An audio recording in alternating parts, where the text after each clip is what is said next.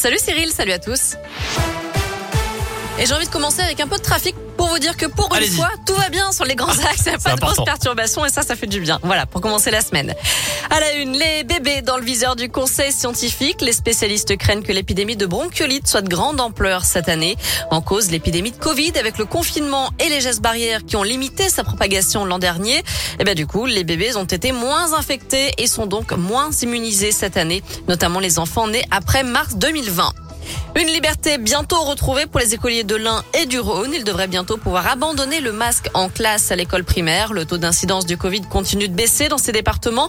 Le Rhône est à 51 cas pour 100 000 habitants. Selon Covid Tracker, l'Ain est à 44 cas pour 100 000 habitants. Il faut que ça reste en dessous des 50 pendant au moins 5 jours.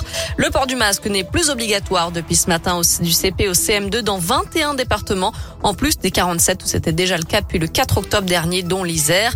Il reste obligatoire donc pour les écoliers dans 33 départements, notamment le Rhône et l'Ain jusqu'à nouvel ordre. Elle avait accusé à tort deux hommes de tentative de viol en août 2020. Une habitante de Givors a été condamnée à trois mois de prison avec sursis, selon le progrès.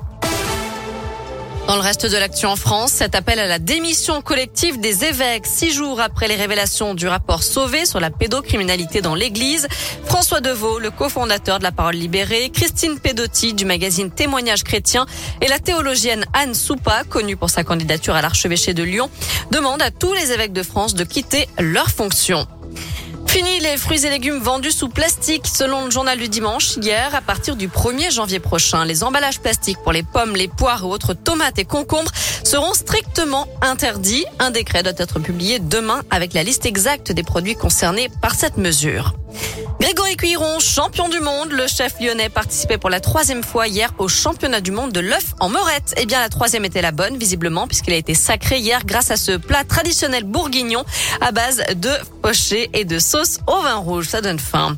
D'ailleurs, c'est parti pour la semaine du goût. De nombreux établissements scolaires participent, notamment dans le Rhône. Il y a aussi des événements un peu partout dans la région jusqu'à dimanche. Des dégustations de produits frais et locaux dans des fermes ou en forêt.